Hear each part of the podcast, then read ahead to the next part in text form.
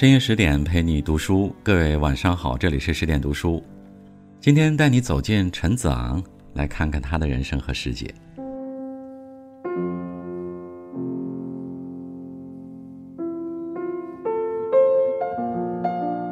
前不见古人，后不见来者，意思是往前看看不见古代招贤的圣君，向后看也看不到求才若渴的明君。有人说，陈子昂这短短的两句诗，跨越了时间与空间，写透了世上怀才不遇之人的内心孤寂。就连唐宋八大家之首的韩愈也夸赞他：“国朝盛文章，子昂始高岛。”言外之意，唐代诗歌的繁荣昌盛就是从陈子昂开始的。可他的仕途却并没有因为满腹才华而扶摇直上。相反的，在他的人生之路上，总是充满了异于常人的大起大落，十分艰辛。时运不济并不可怕，更可怕的是失去一切的同时，也失去了重新开始的勇气，一蹶不振。而庆幸的是，陈子昂总是能在每一次跌入谷底后，再次重振旗鼓，重新出发。生活越泼给他冷水，他越是要在冷水中沸腾。唐高宗显庆四年，陈子昂出生于一个富有的庶族地主家庭。作为一个任性的富二代，他从小就常常和一群富家子弟行走江湖，我行我素。他们整日聚在一起，骑马仗剑，自以为是的以以强扶弱为己任。就这样日复一日，直到陈子昂成长到十七八岁的时候，他还依旧不通古文诗书。因为家里没有人能对他进行适当的约束劝导，陈子昂和他的狐朋狗友们在这种没有节制的自由里，逐渐开始任意妄为，打架斗殴的事件也时有发生。有一次，他在行侠仗义时用剑失手伤了人，伤者血流不止的样子让陈子昂不知所措，连手中的剑都变得异常沉重。渐渐的，围观的人越来越多。人群中甚至有一些人开始愤怒地指责他欺负弱者，年少的陈子昂呆愣在原地，不知如何面对这群民众突如其来的指责。这也让他平生第一次对自己的所作所为产生了怀疑。万幸的是，受伤的人后来被救了过来，再加上有一个富豪父亲替他游走打点，最终得到了妥善解决。陈子昂回到家里以后，便开始反省自己。他发现自己这么多年的行侠仗义似乎是做错了方式，他意识到仗剑走天涯的自由是有条件的，自由需要有规则的约束，不能一味的横冲直撞，无法无天。于是他慨然立志，决定弃武从文，从此像变了一个人，整日把自己关在房中，谢绝旧友，发奋苦读。凭借自身的聪慧天赋和刻苦的努力，他用短短几年的时间便学涉百家，深钻经史，从一个纨绔不羁的富二代变成了学富五车的优质少年。在陈子昂二十一岁那年，他带上家里给准备的丰厚盘缠，本来自信满满的进京赶考，可惜连续考了两次都没有考中。得知落榜后，陈子昂忧愤交加，漫无目的的在街上游荡时。看到有一商贩正在卖胡琴，一把看似普通的胡琴，居然要要价千金，因为价钱实在贵得离谱。商贩周围聚集了好多看热闹的人。考场碰壁的陈子昂想，既然自己背后没有资源引荐，那自己便创造资源，为自己撑腰。于是他灵机一动，千金买下了胡琴，并当场宣布，说自己明天会在宣阳里宴请宾客。所有酒肉一律免费，到时还会为大家演奏这把琴。这一举动顿时在人群中炸开了锅，人们的注意力一下子全都放在了陈子昂身上。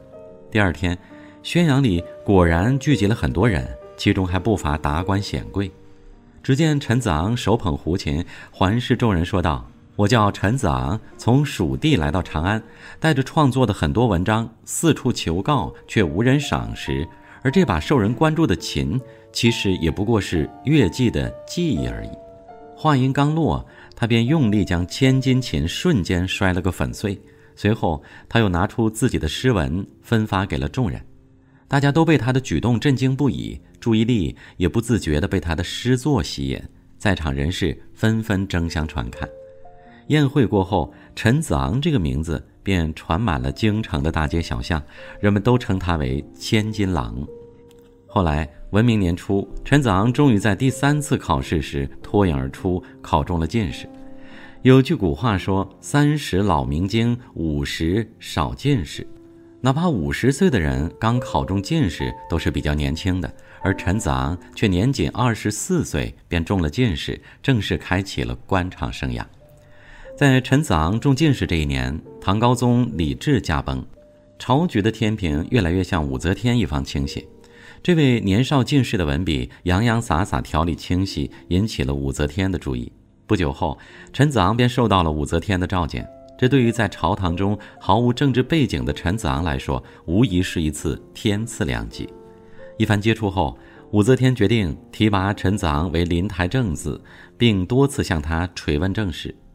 谁说高调的文人都空有一腔才华，却无处施展？此时的陈子昂便以为自己遇到了懂得自己的君王。当公元六九零年，武则天扫平了一切障碍，正式称帝后，陈子昂怀着无比兴奋的心情，手书《周受命颂》，字里行间都充满了对这位女皇的赞美之情。遗憾的是，武则天却从未真正的看懂过他。在女皇的眼中，陈子昂的用处其实也仅限于此。他自始至终需要的仅仅是一个为他的统治歌功颂德的人，所以武则天看不见陈子昂的内心拥有着怎样的政治热情。对于陈子昂来说，这是一种被伯乐摔下马的悲哀。后来，武则天逐渐开始展露自己的野心，她开始重用酷吏，编造罪名打击政敌，朝堂变得乌烟瘴气，草木皆兵。这时，陈子昂也彻底看清了武则天。外有信贤之名，而内实有疑贤之心。他的内心也随着这个发现而绝望。即便后来被提升为右拾遗，他也丝毫感受不到开心了。一个人可以卑微如尘土，但不可扭曲如蛆虫。最终，时常提出反对观点的陈子昂没能逃脱酷吏的魔爪，被抓入狱两年。在狱中，他将满腔无法施展的抱负都化为了墨水。著名的《感遇三十八首》就是诞生在这个时候。延续了六朝文风奢靡的壁垒，在他的笔下骤然坍塌。陈子昂的诗风骨峥嵘，寓意深远，苍劲有力，被后世尊称为诗骨。通天元年，契丹族骑兵作乱侵犯边境，武则天决意派兵去镇压。这件事儿让陈子昂被浇灭的赤子之心再一次激活，他仿佛看到了自己的报国之路，毅然决然地投笔从戎，跟随建安郡王武攸宜出征。陈子昂当时并不知道，这次战争也依旧充满了权势的味道。武则天出动整整五万大军杀向瀛州，目的是为了让武氏家族在军中树立威望。可武攸宜轻率而无将谋，根本不懂得领兵。在导致前军陷没后，直接命令全军驻扎幽州，不肯前进一步。此时的陈子昂在武攸宜幕府中担任参谋，他意识到这样屯兵不前的危害，便进谏武攸宜主动请军出征。然而，这个不求无功、只求无过的武攸宜不仅没有采纳他的谏言，反而将他贬为军曹，不准参与任何决策。陈子昂的满腔热血顿时降到了冰点，燃起的报国之心被浇灭了。从武的失败让陈子昂感受到从未有过的孤独，也正是在这段时间，他写下了那首流传千古的名作《登幽州台歌》：“前不见古人，后不见来者，念天地之悠悠，独怆然而涕下。”后来，黄周星曾在《唐诗快》中评价这首诗。胸中自有万古，眼底更无一人。有人说，陈子昂一定是因为经历了刻骨铭心的失意，才将这孤独写透。而实际上，陈子昂的孤独之所以能够在历史的长河里熠熠生辉、与众不同，更是因为这种孤独的本质是用一腔热血写就。正如哀莫大于心死，曾经有多少热血，孤独里就有多少悲凉。在从军失败后，陈子昂便决意辞官回乡，回到当初那个意气风发的起点，重新开始生活。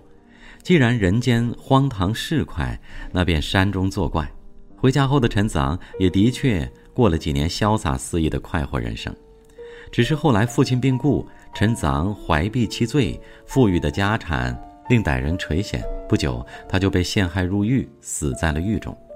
回顾他一生充满磕绊的经历，人们在他的诗中读到的也都是失意后的落寞与孤独，仿佛他是一个整日愁眉苦脸的落魄者。可实际上，他在每一次挫败后都有勇气选择重新出发。弱者只有千难万难，智者却能找到千路万路。就像《活着》当中所说：“世界上没有一条路是重复的，也没有一个人生是能够替代的。”只要俯仰无愧于天地，所行无愧于心，便是人生最好的姿态。好了，感谢您的收听，今晚的陪伴就到这里。如果你喜欢，可以在文末右下角给我们点击一个再看。我在首都北京问候大家晚安了，明晚见。